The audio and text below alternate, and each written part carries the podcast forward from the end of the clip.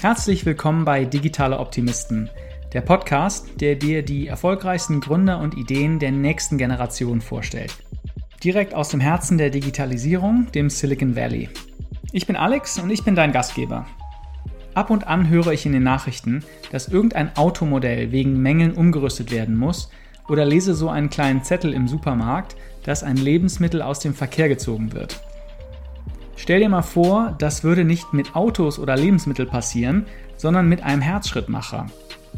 Und der Rückruf passiert nicht, weil das Ding den Geist aufgibt, sondern weil Hacker das Ding lahmlegen könnten. Eine unglaubliche Vorstellung, die eher aus einem Drehbuch kommt als aus dem echten Leben. Wobei das sogar stimmt, denn die US-Serie Homeland hat einmal Hacker den Vizepräsidenten umbringen lassen, indem sie den Herzschrittmacher lahmlegen. Mein heutiger Gast Mike Kiewski, Gründer und CEO von MadCrypt, hat diese Folge von Homeland auch gesehen. Erst hat er drüber gelacht, aber dann hat er gemerkt, das ist gar nicht so bescheuert, sondern ein echtes Problem, was er lösen muss. Fast alle medizinischen Geräte sind mittlerweile mit dem Internet verbunden. Das EKG im Krankenhaus sendet seine Signale an das Schwesternzimmer, der Herzschrittmacher sendet seine Daten in eine Cloud, wo der Arzt sie auslesen kann, und der Computertomograph wird zentral gewartet. Eine Cyberattacke auf diese Geräte kann tödliche Folgen haben. Wenn die Insulinmaschine durch einen Hackerangriff plötzlich die hundertfache Menge Insulin ausgibt oder das EKG alles okay anzeigt, während es dem Patienten überhaupt nicht okay geht, dann ist das ein echtes Problem für Krankenhäuser. Mikes Firma MedCrypt kümmert sich genau um das. Wie können wir medizinische Geräte sicher machen in einer vernetzten Welt? Mike hat eine faszinierende Geschichte. Er ist gerade nicht der Hoodie-tragende Stanford-Absolvent, sondern ein ehemaliger Physiklehrer, der sein erstes Startup innerhalb kürzester Zeit aufgebaut und verkauft hat. Bevor er jetzt mit MadCrypt ein Unternehmen aufbaut, das seiner Meinung nach das Zeug zum Unicorn, also zur 1 Milliarde Bewertung hat. Nach dem Gespräch mit Mike hatte ich das Gefühl, dass ich morgen mein eigenes Startup gründen muss, weil er so optimistisch und positiv von seiner Einstellung zur Gründung erzählt. Wir reden darüber, wie er den Mut aufgebracht hat, sein Leben komplett umzukrempeln und vom Lehrer zum Gründer wurde. Wie er durch Glück zu seiner ersten Startup-Idee kam, wie eine gedankenlose, freche Bemerkung ihm ein Übernahmeangebot einbrachte und wie die besagte Folge Homeland sein neues Startup inspiriert hat. Außerdem lernen wir, warum Schadenfreude sein Lieblingsdeutsches Wort ist. Schreib mir unbedingt deine Meinung zu gehackten Herzschrittmachern Mike und MadCrypt auf www.digitaleoptimisten.de. Wenn dir dieser Podcast gefällt, dann bewerte ihn mit 5 Sternen bei Apple Podcasts und schreibe mir eine Bewertung, damit mehr Menschen diese Gründergeschichten entdecken. An das Ende dieser Folge packe ich wie immer die drei Sachen, die ich persönlich aus dem Gespräch gelernt habe. Und jetzt viel Spaß mit Mike und mir.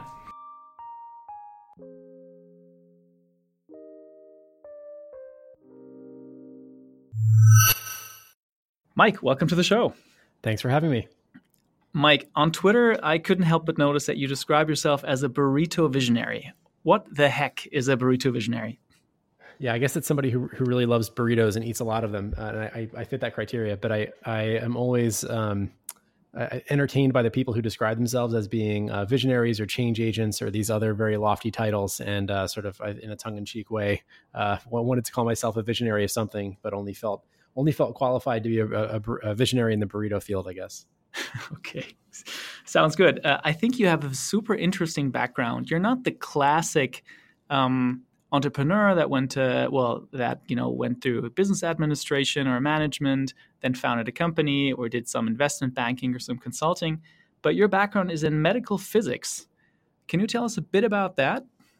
Yeah, absolutely. So, so medical physics is um, a, a field of applied physics where people with a, a background in you know the mathematics of generally um, radiation and x-rays use that knowledge to uh, help clinicians uh, treat patients.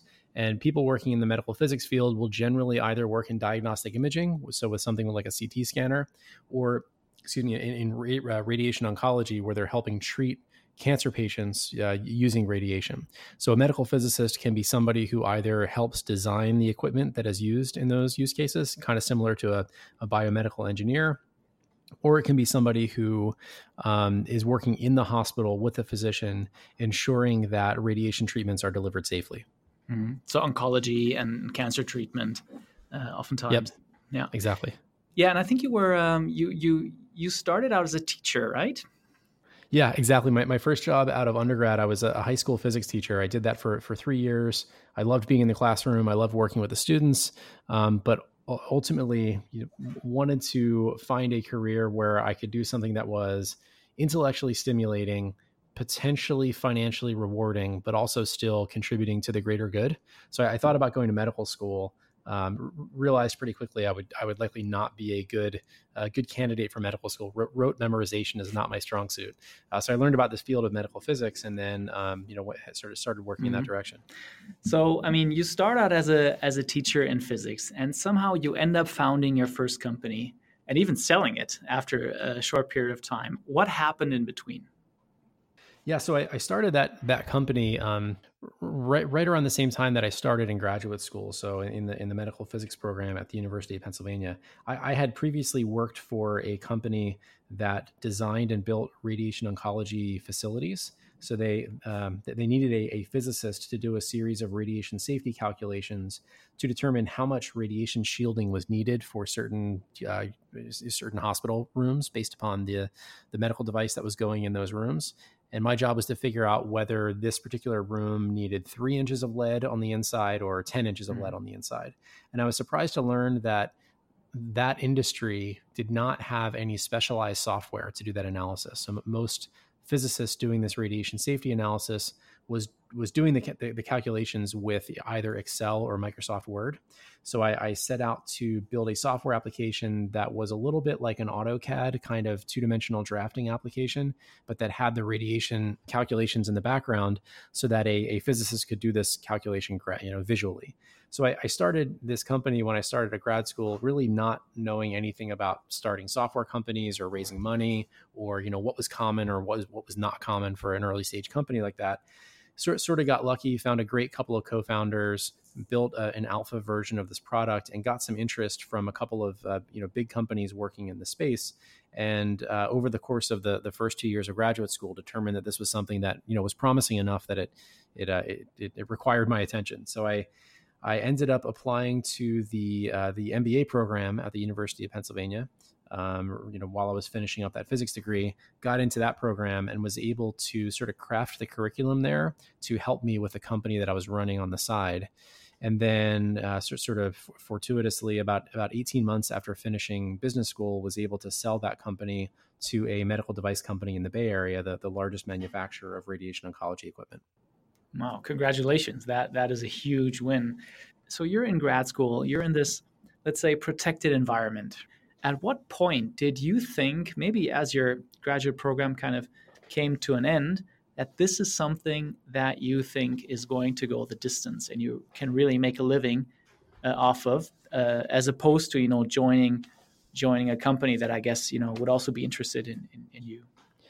Yeah, so there's there's two things that uh, that I, I spent a lot of time thinking about around that time. So the first is obviously, is this a viable business? And at that point, we had two paying customers. We were generating uh, you know, not not a ton of revenue, but you know, a couple hundred thousand dollars a year in revenue, and it looked like this was, you know, there was a real opportunity here. So that was that was the first thing.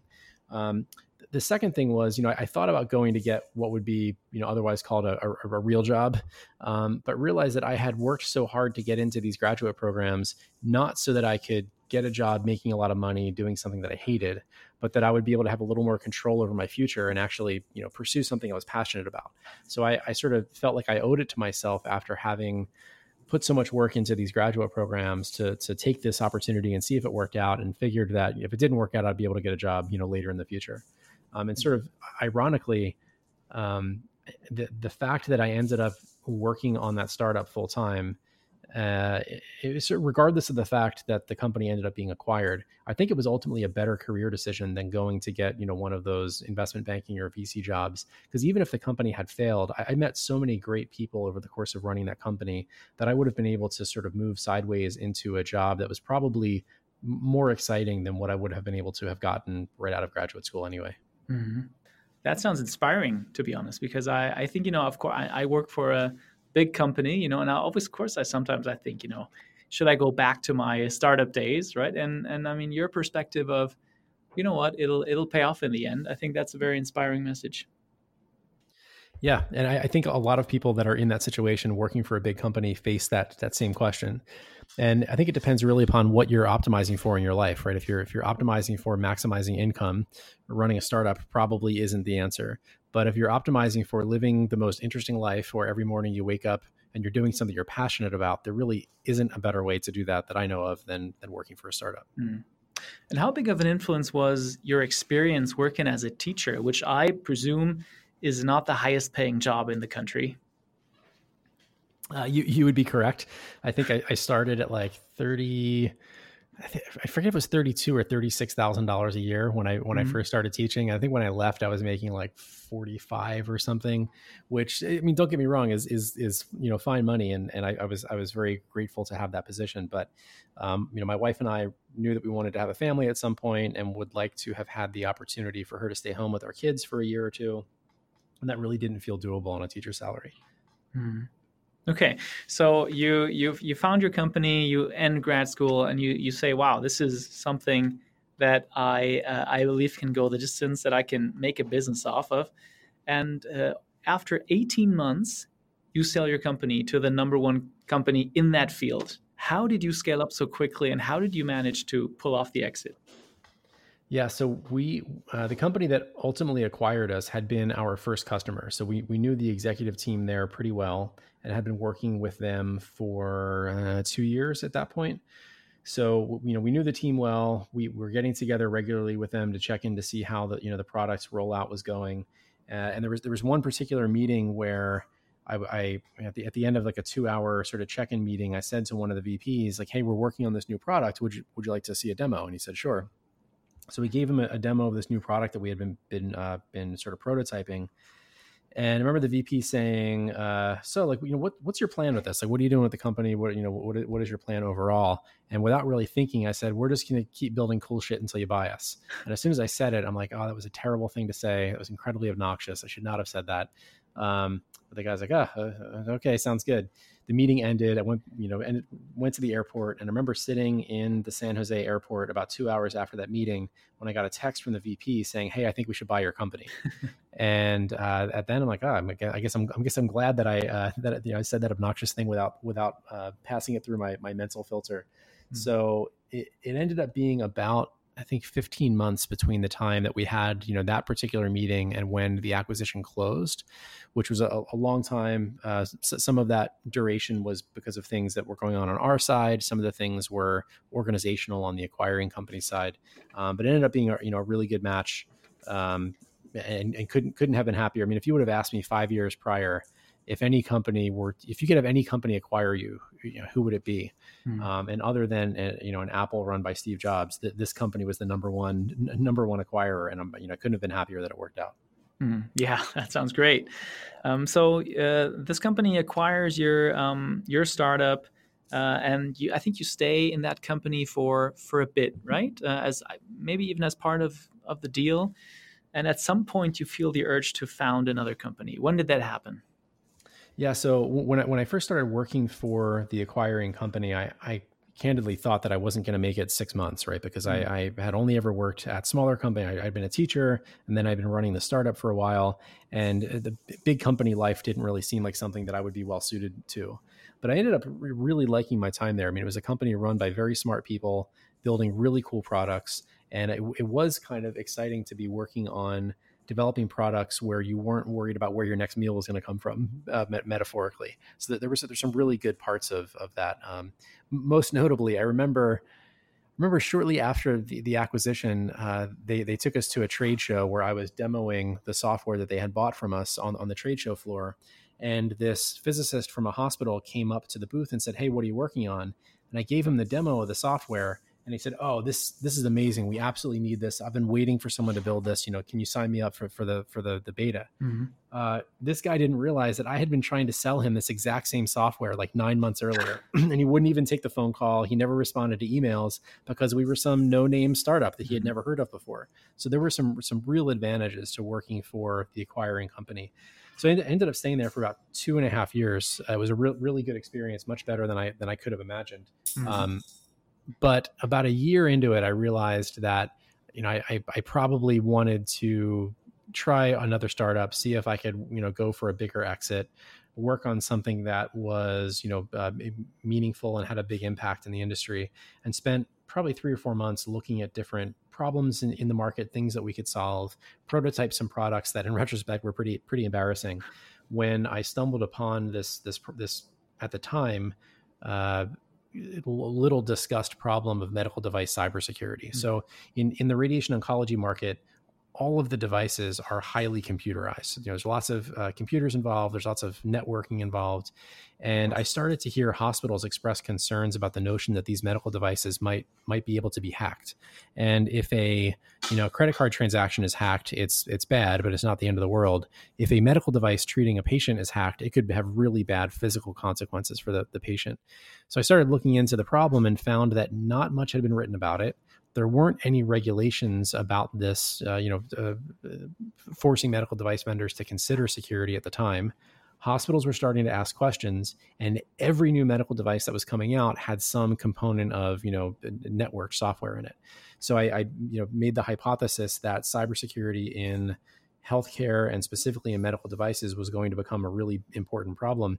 Uh, and I, at, at the time, I remember calling the lead investor from my my last company, who is now the you know was the first investor in, in my new company, saying, "Hey, I'm going to start a company around medical device cybersecurity." And I remember him saying, "Like, who is ever going to hack a pacemaker? That's ridiculous." And over the six months after that conversation, a couple things happened where there was a, product recall related to a medical device security issue. There was a company that um, basically spun out a large product line because of a security flaw. There were a couple of ransomware events with hospitals that at the time was the first time this has happened. So within six months of that conversation, it was clear that maybe, maybe there really was something there. And there's this uh, this concern. There's episode this episode of a t- TV show called Homeland, where there is a terrorist group that wants to inflict pain on the United States. And the way that they do that is they hack the vice president's pacemaker. And in the TV show, they end up killing the vice president by hacking his pacemaker and making it do something it shouldn't do. And I remember when that show aired, me personally thinking that's ridiculous. That could that could never happen.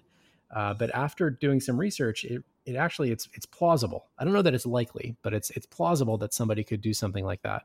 Um, and it's pretty clear that you know if you are a high profile person like the Dalai Lama and you're receiving medical care, you know who knows if there's somebody that wants to do something you know something bad to you.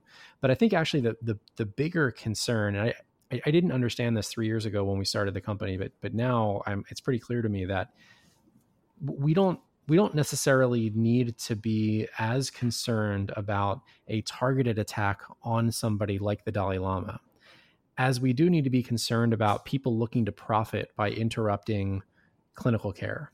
So this this idea of like shutting down a, city with ransomware and then you know charging them a million dollars to get all their data back. Well if somebody could remotely shut down an entire hospital that would be really really problematic. Um, and if there were medical devices that used normal commercial off the shelf software like you know windows and it's out there connected to the internet who's to say that it wouldn't become infected with just some random malware that was designed for you know your your grandmother's pc that ends up just happening you know fi- finding its way onto an mri scanner so this is a, a, really big problem that affects anybody that receives healthcare at any time, and it's it's not just sort of the the hyperbolic example of a public figure, you know, being the subject of an assassination attempt. It's it's it's also just you know these devices are connected to the internet, and there's a lot of stuff out there on the internet. Mm-hmm. So let me understand. So I'm not too familiar with medical devices, and for, fortunately, I, I, I don't have a pacemaker or or those kinds of things. But um, why are medical device pr- manufacturers upgrading their devices with, I guess, Bluetooth? Yeah, so it's a, it's a good question, and the short answer is is sort of like because they can, right? I mean, m- medical device vendors are not that different than smartphone manufacturers in that they want to create products with compelling features that cause patients and hospitals to want to buy new devices. So if you envision something like uh, a, a, CT scanner that's designed to image a patient's you know lungs or brain or whatever, and it creates a digital image of the patient. That digital image is great, but it's it's not that helpful if it's stuck on the machine. So if you can't send that CT scan to your primary care doc or to a radiologist in another hospital, then it's it's much less useful. So it's very clear, like in diagnostic imaging, that you need some level of networking to get the images from where they are created to where they're actually viewed and read. But then if you look at any other computerized medical device, there's some similar benefit, right? If you have a, a vital sign monitor, mm it's only so helpful if the nurse needs to walk into the room to read your your heart rate. If that heart rate can end up on a screen at the nurse's station along with the heart rate of every other patient that's much better. Your you know uh, your cardiac uh, your pacemaker or your defibrillator if there's data in there suggesting that your heart is starting to get into a weird state man, it'd be really be great if your cardiologist could get a notification. Mm. So now there are systems where a patient with a pacemaker lays down at night next to their bed, and there's a little device next to their bed that that in, ingests the you know the log data from the the pacemaker and sends it to a system in the cloud so that a, a cardiologist can be notified if something's going wrong. Mm-hmm. So the the the connectivity really has some some great potential benefits for pretty much every medical indication the the the problem is, and I, I spend a lot of time trying to figure out what is the root cause. Like how how did medical device security get to to the point where this was a, a problem and not something that was addressed proactively? And I, I think it comes down to the fact that the assumption was made previously that hospital networks are secure. So you're selling a CT scanner to a hospital, they're not going to like put it out on the you know on the on the internet with no firewall around it. So as long as there's a firewall on the hospital network we're all good. This thing doesn't need any additional security features. It really wasn't until sort of the early 2010s that the consensus in the security world was that you need to assume that the network is breached uh, you really can't rely on what are called perimeter defenses, keeping people off of a network to ensure that things are secure, because th- that's not that's not foolproof, right? There's not not 100% success there. So then you had a situation where all of these uh, hospitals were running devices that had no security uh, you know, considerations when they were designed five or 10 or 15 years ago. And uh, they now had all these vulnerabilities that people were talking about. So we're in a situation now where not only do device vendors need to think about adding security features to devices that are under development, they also need to do something for all of these devices that have been sold for the last 10 or 15 years that are connected to a network that didn't have any security, you know, protocols in place at all. Wow, that sounds like a, a huge problem that these hospitals have. And let me maybe understand a bit more of how these hacks would work. So uh, the example that you gave, let's say, for example, I have um, a certain device that measures my my heart rate, then I mean, there's I can't die if that's wrong, right? Uh, so, so what would the hack be if if I have an, a device that sends some sort of information about my my body, my heart rate, my whatever it is, um, to some some central uh, database? Yep. Yeah. So, so to, to be clear, and you know, one of the one of the problems in our field is that there's a lot of very hyperbolic talk, right? People saying the sky is falling and all of these devices are terribly insecure and everybody's grandmother who has a pacemaker is going to mm-hmm. die. That's not that that that's not the case, right? So, a caveat here: the the the sort of threats that I'm going to outline here are, are purely hypothetical. We're not aware of instances where people have done these sorts of things, but th- this is this is sort of what you would be concerned about in the worst case scenario. Mm-hmm. So if you think about a diabetic who has a glucose meter that measures their blood sugar that the the patient then uses to determine when they need additional insulin. You could imagine somebody modifying the glucose measurement to make it look like the patient needs a big dose of insulin when in fact they do not. And if you give a patient who doesn't need insulin a lot of insulin, you can cause them to you can cause very bad things to mm. happen. Um, the, you know, there's a, an example I think six months ago or so of somebody demonstrating an algorithm that could take a, a lung x-ray of a patient uh, that had no lung cancer and introduce lung cancer into the image. Or somebody who had lung cancer they could take that x-ray and remove the tumor to make it look like the, the patient was totally wow. fine. Uh, so you know why would somebody want to do that? Uh, who knows? But the fact that it's possible is, is you know more than a little bit concerning. But i think the biggest practical issue is that a lot of these medical devices operate on networks where there's other valuable information. And it might be a hospital network, it might be the patient's home network. So if, if an attacker can use one of these medical devices as an entry point into the network where other more sensitive information lies, then that's that's clearly a really big problem. And then I guess that the last thing that I'll say is, you know, I, I talked a little bit about uh, interrupting the, the functionality of the device or making the device do something it's not supposed to do that's that's scary but you know why would somebody want to do that? Who knows? There's also a really big problem. What if somebody urgently needs a ct scan right? Patients who present at the hospital with a stroke need to have and i'm not a physician but my understanding here is they need to get a ct scan to determine if the stroke is of a you know one type or another type. And you, the ability to diagnose the, the, the type of the stroke is really key to, to ensuring the, the patient's uh, you know good mm-hmm. outcome. And if the patient arrives at the hospital and the CT scanner is down because it was running Windows XP and now it's got some crazy virus on it, then that's that's a really bad situation. And you don't need a targeted attacker out there, you know, trying to target that CT CT scanner specifically. You just need that CT scanner to be connected to a network that's connected to the internet that has bad software mm-hmm. out there mm-hmm. running on it. So there's there's all sorts of reasons to be concerned about this. Everything from the Homeland example all the way down to you know a, a simple medical device running Windows, uh, catching a virus and no longer being mm-hmm. available. Wow. Well, thank you for outlining the you know the the issues that this could cause. That that that made me really understand the the scope of this this problem.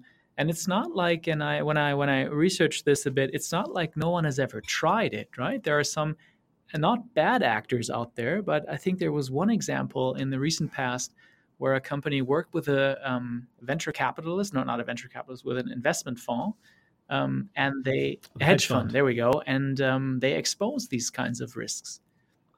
Yeah, absolutely. So that's that's you know one of the other insights that we made shortly after starting the company was that while it will be really bad for a medical device vendor if an attacker actually exploits a vulnerability and harms a patient, it's it's almost equally bad if a a researcher finds a vulnerability that causes that device vendor to not be able to sell that product for some you know some amount of time thereafter. So the, the case that you're referring to is one where a group of security researchers found a vulnerability in a medical device, and rather than disclosing that vulnerability to the manufacturer directly, my understanding is that they partnered with a hedge fund to take a short position on the stock of the manufacturer. Mm-hmm. And then when they communicated the existence of this vulnerability, they talked about how devastating an impact it could have on the stock price of that manufacturer.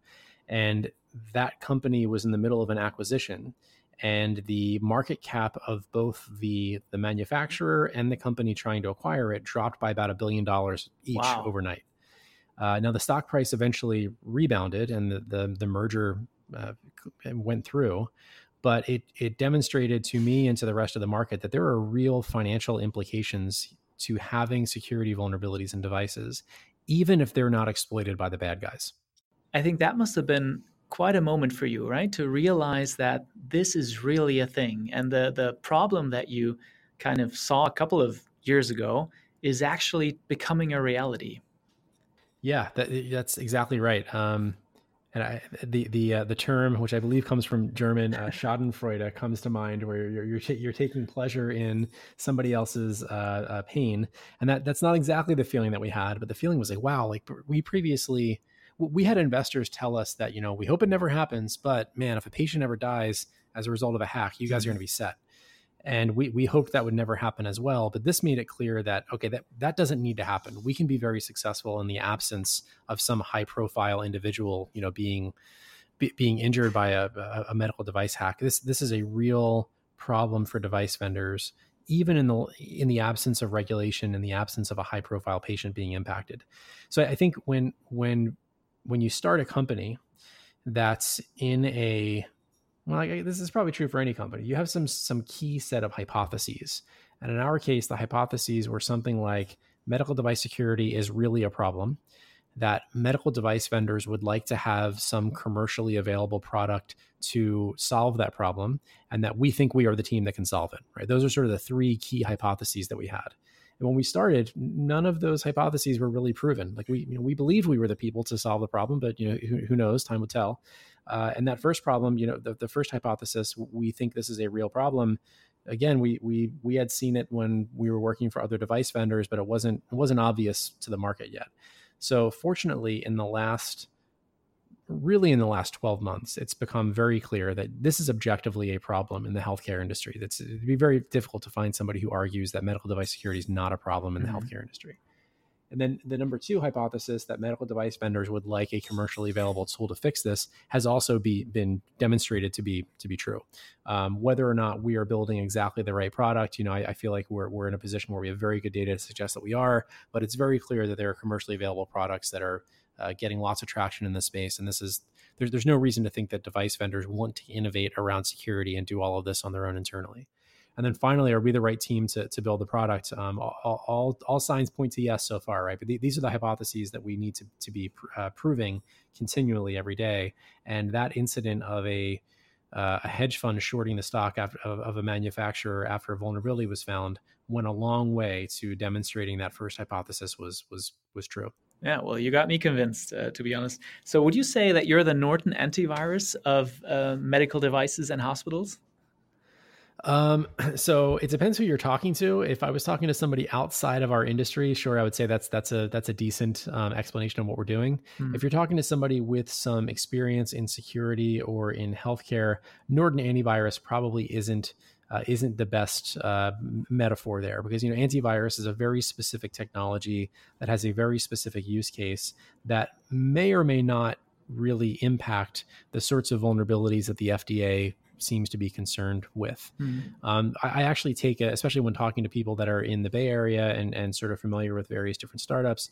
I, I actually use the the metaphor that we're, we're, we're trying to do for medical device security what Stripe did for payment processing and it seems like maybe a, a weird d- disconnected metaphor at first but uh, if you were building a web application in 2010 and you wanted to accept credit card payments it was remarkably hard to do so. Like you could set up a, a paypal site but your, your user was redirected somewhere else. They had to have a paypal account. It was really not, not a great workflow uh, or you could set up your own credit card processing, but you needed to work with a, uh, a credit card gateway merchant and get some account, and you had to pay a big fee to get going. It was a re- really big pain, pain to, to, to, accept payments online, surprisingly, and uh, as late as 20, 2010. So Stripe comes along and says, okay, we're just going to pretend that we're building payment processing for us but we're going to build it in such a way that lots of other companies can use it.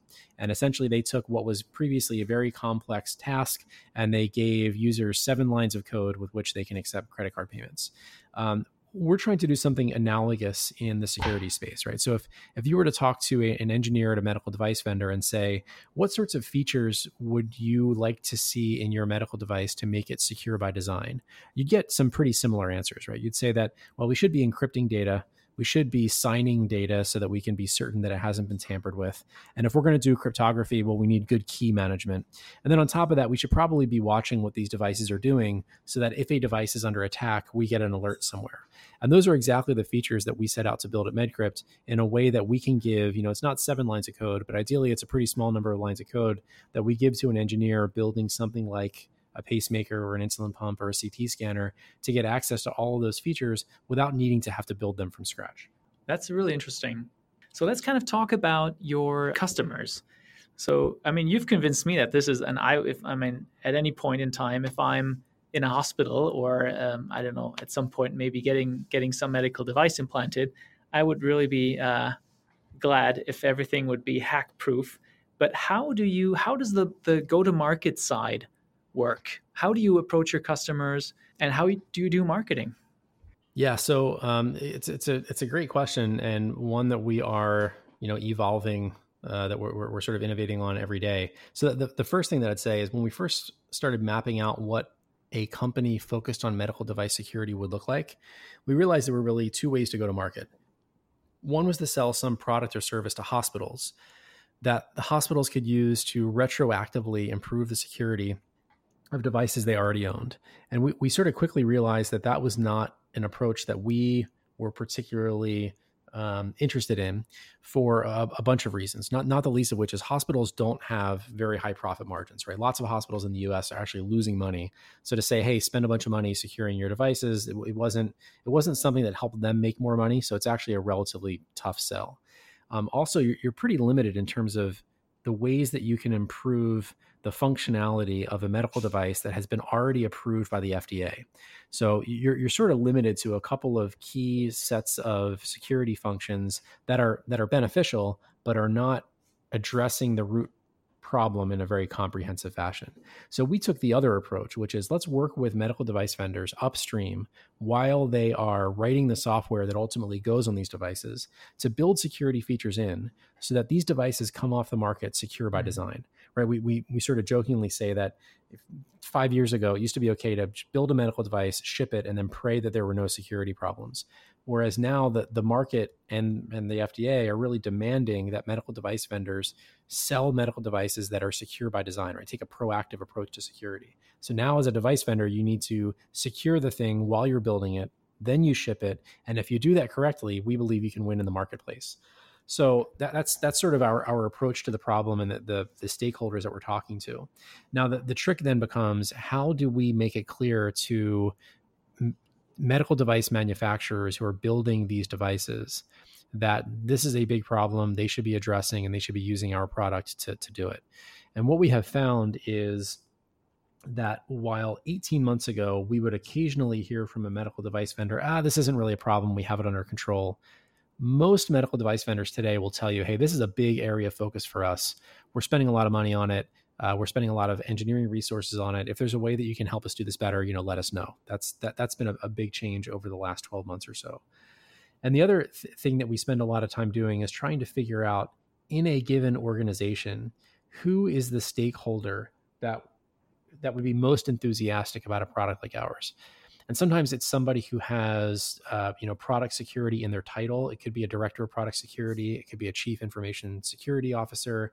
Um, a lot of times it's actually the software engineers that would be building these features from scratch on their own anyway. So we spend a lot of time meeting with various stakeholders inside device vendors to figure out, you know, who who, who is taking the the bulk of this responsibility and how can we make their lives hmm. easier.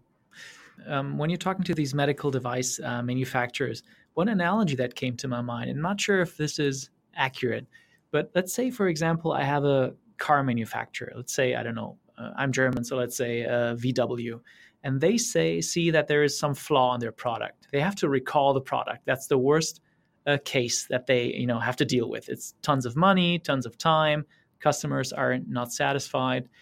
Would the same thing happen to let's say a line of pacemakers uh, that they would be recalled? But I wonder, you know, if yes, I mean, how they're implanted in someone, right? How do you recall uh, these products? Yeah, so uh, so so the, the answer is yes. That exact thing happens, right? Um, and the the first example of this was in fact the same manufacturer that was the subject of that short seller mm-hmm. strategy. Um, about a year after that whole thing went down, ended up having the first recall of an implantable medical device due to a cybersecurity wow. vulnerability. So they came out with an update to the pacemaker firmware. Now, the good news is that most, if not all, um, uh, implantable medical devices are designed in such a way that they can receive some sort of information wirelessly, right? So a, a clinician can come with a wand with a computer in it, wave it over the patient's chest, and they can change the settings of the, the implantable uh, medical device. Uh, that same wand can be used to update the software on that implantable device. So, in the case of this pacemaker that had the recall, it wasn't that the patients needed to have the pacemakers removed. That would be really, really bad.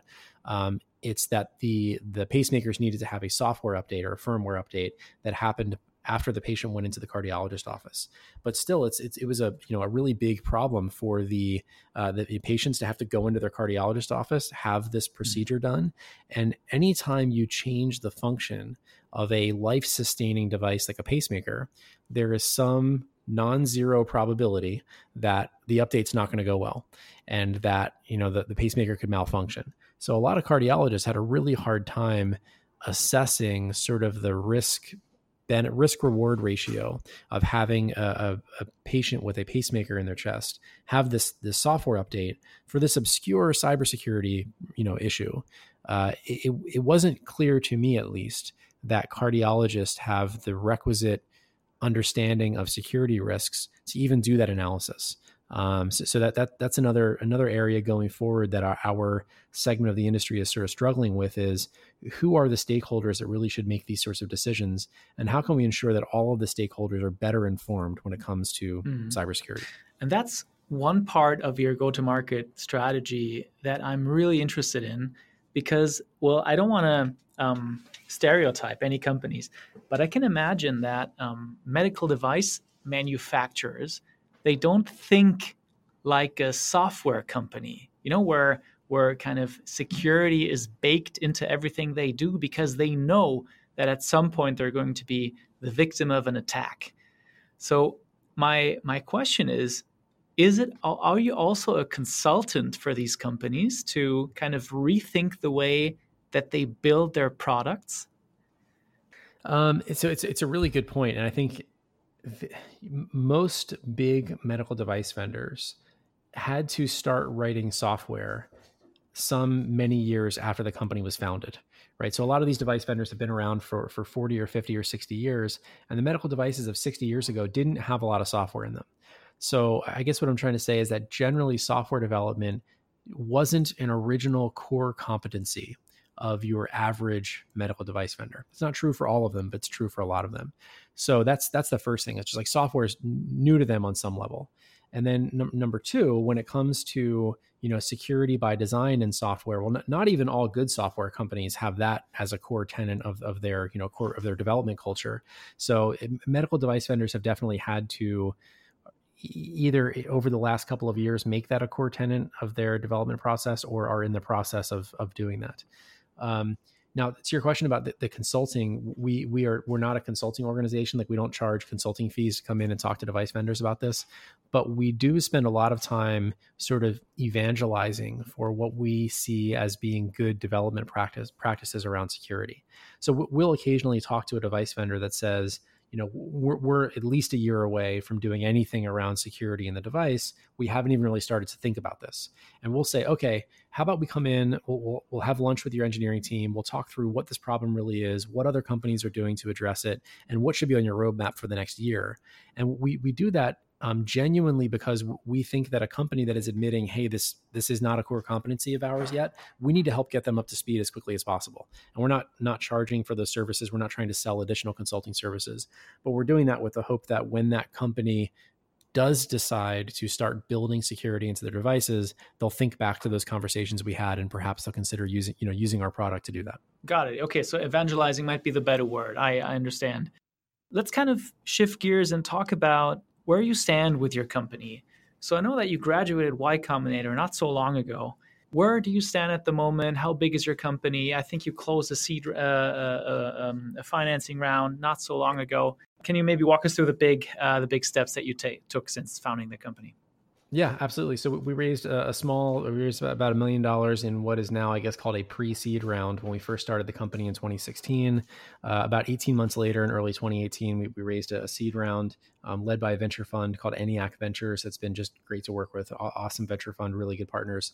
We ended up doing Y Combinator in the winter of 2019. This this past winter and, and uh, candidly, I, I, went into it thinking that because we had already raised some money and we had been at this for a year or two, we might be a little bit ahead of the average YC company, or m- maybe we, wouldn't be able to get as much out of the program. And that that wasn't the case at all, right? The, the YC program has a really awesomely broad spectrum of companies in terms of the problems they're solving, the size of the company, the traction that they have. So it, YC ended up being a really, really great experience for us.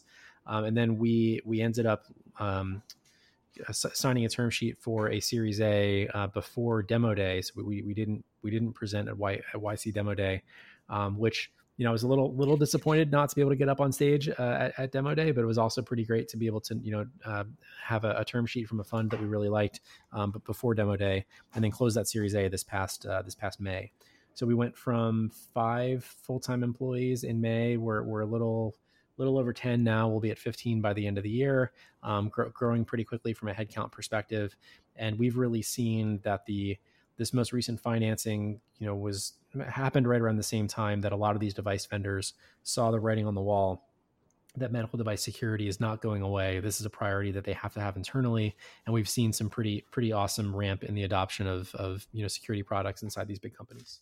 So you got the financing, you probably got a bit of runway. Where do you spend your most time? Yeah, um, you know, it's it's funny. I, I, I used to feel pretty pretty strongly that as a founder, uh, as a, as a startup, you really only only are doing one of two things. You're either building the thing or you're selling the thing. And I, I would always see these startups that had people in weird roles that didn't seem to be related to buying, you know, to, to building or selling, and thought it was sort of a waste of money. I'm now finding that I am spending most of my time not building anything and you know doing less selling now that we have you know some salespeople that are joining the team. So I'm spending a lot of time on uh, you know uh, hiring, spending a lot of time on hiring, spending a lot of time trying to have a deliberate corporate culture, building a company that I would want to work for if I were you know out looking for a job, um, and then spending a lot of time strategically trying to figure out you know okay back in 2014 we did a good job of predicting where medical device security would be in 2019. Well, where is security going to be in 2024? And what can we do today to mm-hmm. prepare for that? That sounds really interesting. So let, us maybe focus on the um, the hiring part. What do you th- find in your position are the biggest challenges in hiring, and how do you how do you decide if you want to hire a certain person for a certain role? Yeah, so you know it's a it's a it's a tight labor market. So just finding good candidates for jobs is is challenging. I think for for any company, we have uh, a a unique challenge in that the if you look at the Venn diagram of skill sets we need somebody to have, it's a pretty uncommon overlap. Um, so, so having you know having a software engineer who's worked on embedded systems and knows a bit about security and knows a bit about highly regulated markets like healthcare, there's really not a ton of people out there like that. So we, we spend a lot of time trying to find people that have you know some subset of those those experiences and skills. Um, we also want to make sure that we are hiring people. And this, this sounds like trite or I don't know, like not a very novel concept, but it's it's really challenging to to find people that rather than just accepting instructions and going off and doing the thing you tell them to do and then coming back when they're done really need we, we need to find people who will look at the problem and say hey there's this aspect of the problem you haven't considered. You need to do it this other way. Here i did a prototype. Take a look at this. We should do more of this. Uh, finding people who proactively address problems when they're found without needing to be given specific direction is really important at an early stage company and it's really hard to screen for during you know the interview process and how how do you attempt to do that? Some of it is, uh, well, some of it is, you know, having conversations where you give people hypothetical problems. What would you do in this case? What have you done for prior employers? You know, give me an example where, you know, you felt something should be done a different way than the person you reported to. Um, but another thing that's been really um, helpful for us that really wasn't a deliberate strategy is before we had closed our most recent funding round we had some additional engineering needs that we couldn't couldn't fulfill internally and we uh, you know, we, we couldn't make an explicit hire on. So we found a couple of engineers that were working as consultants, you know, individually, not a not an outsourcing shop, but you know, somebody who was doing consulting work on their own. And we'd set them up with a consulting engagement and have them, you know, build software with our team for uh, for, for, a couple of weeks. And then it's pretty clear after four weeks of working with somebody if they have that sort of go getter attitude and they're going to, you know, fix things proactively. So we ended up being able to hire a, fair number of, of people through sort of these, you know, consulting engagement first, full time hire uh, later. Uh, later uh, strategies. Now that's that's not really scalable to a company that has you know 100 software engineers because there's only so many software engineers out there that are freelancing but you know we were able to build a software team of you know uh, you know a dozen people or so with some subset of them having been uh, contractors first mm. and so you said what i loved about uh, what you said before is well people are either building the thing or selling the thing uh, how do, what is the ratio in your uh, in your company and how is that maybe how has that evolved over time and what do you think is going? How is that ratio going to shift in in the next couple of months or years?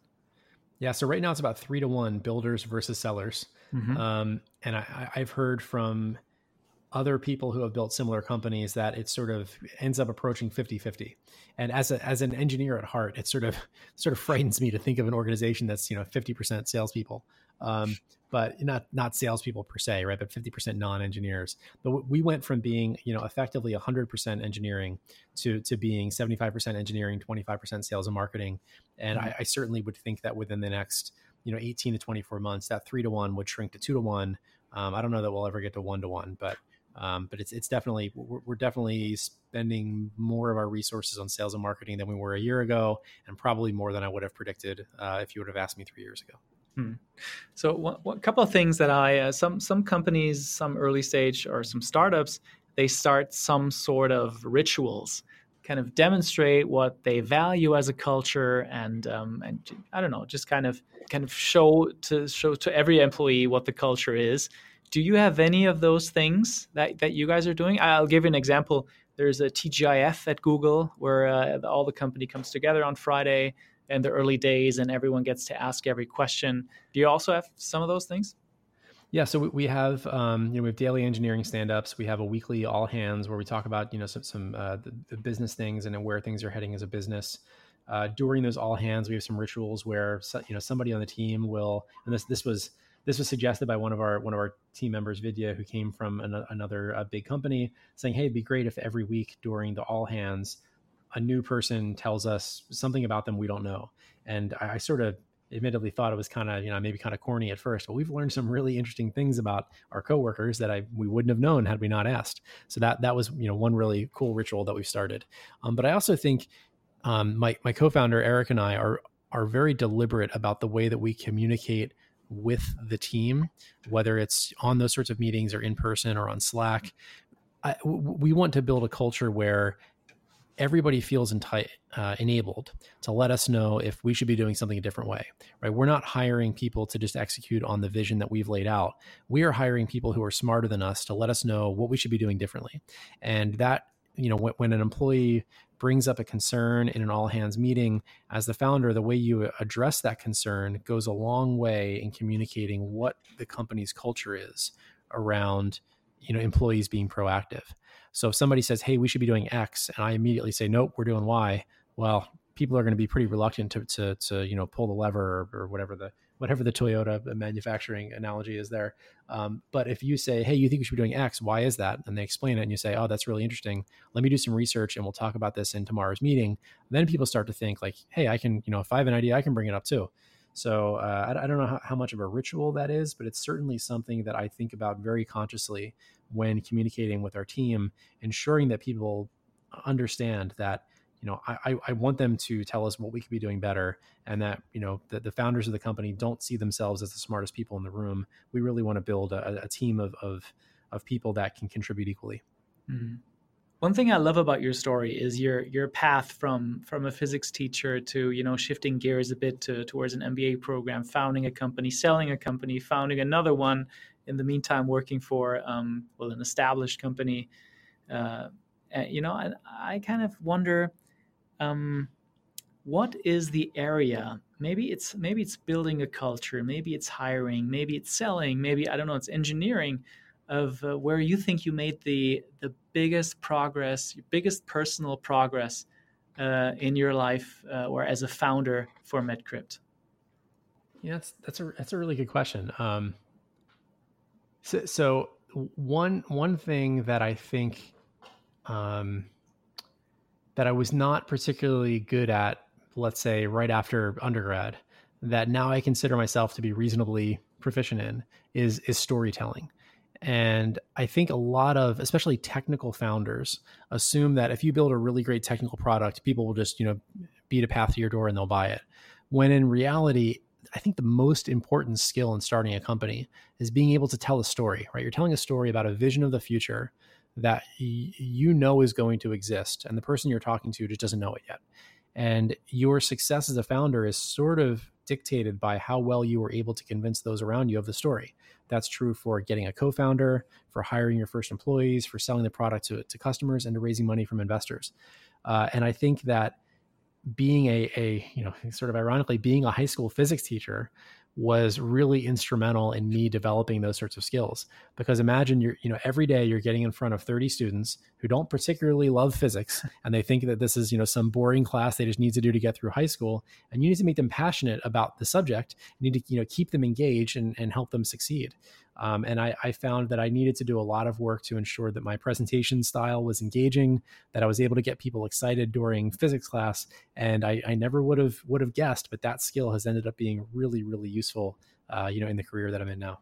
Well, I can tell you, you know, just from the course of our conversation, uh, that is surely a skill of yours, right? I've been, I've been really, I'm, I'm thrilled by by the problem and the story that you're telling. One thing I was wondering so, what is the difference between storytelling uh, for a startup and the saying fake it till you make it? Oh, the, the, I mean, th- those are two very distinct but equally important uh, concepts, right? so for for me, storytelling is, um, you know, in, in, our case, is is something like the following, right? It's it's hey, you know, it's 2014. Security is a really big issue in medical devices. Look at you know look at the current state of security. This can't possibly be the way that things are going to be long term. If you look at any other adjacent industry, that's not how it's gone. And uh, on top of that, you know medical device vendors them having to build all of the security infrastructure on their own that's not the way that's not the way that they work they use you know they use microsoft sql for their database they use an operating system they use all these other applications they use cloud you know uh, uh, for all, all these other tools uh, for, for their applications that are on the web we need to give them a tool they can use for security so that's sort of the storytelling right the fake it till you make it part is, is distinctly different where when you are selling to big medical device vendors you can't look like two people in a basement because big medical device vendors don't buy stuff from two people in a basement. So on some level, you, you sort of as a founder, you're I, forget what the exact quote is. It's something like the the job of a founder is to blur the line between what is true today and what will be true tomorrow. Um, and it's a it's a it's a really difficult task because if you do it well, you end up being able to bridge that gap and you're delivering products that your customers ultimately love even if you really weren't 100% confident you'd be able to deliver it the way that they that they wanted it if you do it the wrong way you end up being you know one of these companies where the founder has swindled investors out of billions of dollars and now may or may not be in jail because you've totally misrepresented the state of the company to everybody involved. So you you, you know that that is a, a, a line that that needs to be walked, and there's a there's a big gap between those two things. Um, but I think that's one of the reasons that we've we've seen a couple instances where you know founders have had to do things which in retrospect were not not moral or ethical or good ideas in order to you know make up for some promises they made and that's that's a really important thing for founders to to ensure they are not doing mm-hmm. this has been really interesting i do want to segue to uh, the uh, to the rapid fire questions what is the one thing you wish you knew before founding medcrypt that the FDA wouldn't pass guidance affecting us until 2018. okay. What accomplishment are you most proud of? Uh, helping to, I mean, pre- predicting that medical device security would in fact be an issue and that there were some good ways to approach it and some bad ways to approach it. This is a tough one. I'm really interested in what you're going to say. How do you define success? Personally or as a company? Uh, let's say personally. Any day that I get to wake up and work on cool new technology with people that I like working with living in California is success to me. So I, I consider myself currently to be tremendously successful. The job now is just to, to, to, ensure that I get to continue being successful. I love it. And, and as a company, how do you f- define success? Um, having a good outcome for all stakeholders. So ensuring customers, investors, employees are all all satisfied. Uh, who's the person that inspired you the most? Corny answer, but my, my parents for sure uh, came up against some some pretty serious adversity and have been able to to do tremendous things in, in, in spite of it. Wow. What is the skill you admire most in others? Uh, uh, or, organizational skills because I lack them so thoroughly. okay.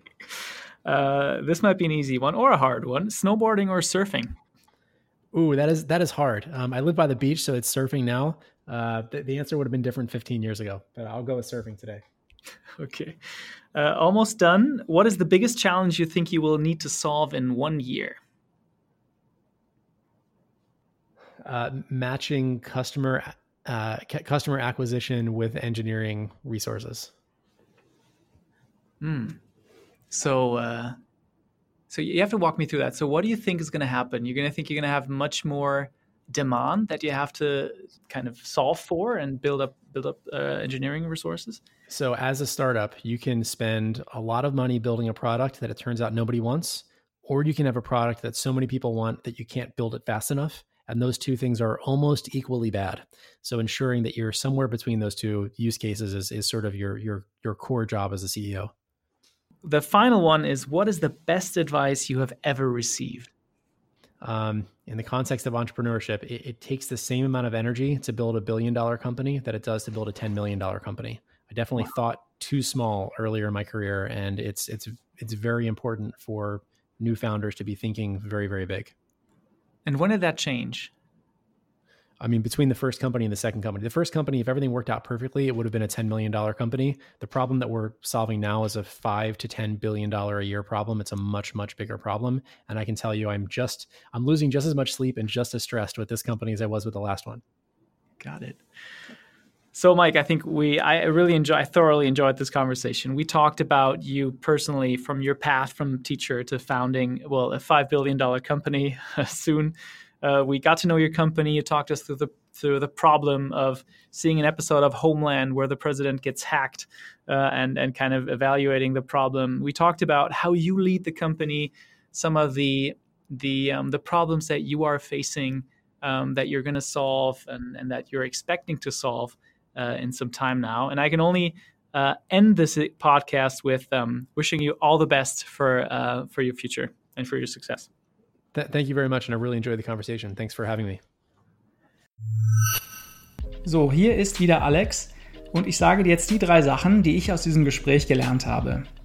Erstens, es ist nie zu spät, denn jede Gründergeschichte ist anders. Mike ist nicht der klassische Harvard- oder Stanford-Absolvent, der direkt aus der Uni sein Tech-Startup gründet. Mike war Physiklehrer und hat erst sehr spät erkannt, dass er einer anderen Leidenschaft folgen muss. Die Gründung seines ersten Startups beschreibt er dann als fast zufällig, aber notwendig, um seinem inneren Kompass zu folgen. Und seine Erfahrungen als Lehrer haben ihm dann massiv geholfen in seiner neuen Rolle als Gründer. Zweitens. Storytelling und Fake it till you make it. Für Mike ist beides gleich wichtig. Mit Geschichten verwischt er die Linie aus was heute wahr ist und was morgen wahr sein wird.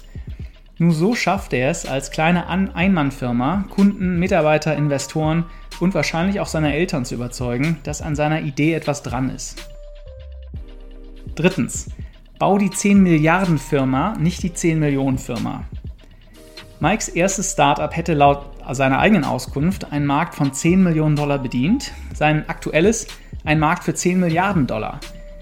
Er sagt, dass die schlaflosen Nächte, der Schweiß und die Tränen bei beiden gleich sind aber der Ertrag bei 10 Milliarden natürlich deutlich lohnender. Also bau doch einfach die 10 Milliarden Firma. Ich weiß, einfacher gesagt als getan. Das war's für heute. Melde dich unbedingt zum Newsletter an auf www.digitaleoptimisten.de, in dem ich die Sachen aufschreibe, die mich in der Woche bewegt haben hier im Silicon Valley. Und bewerte meinen Podcast bei Apple Podcast. Bis zum nächsten Mal.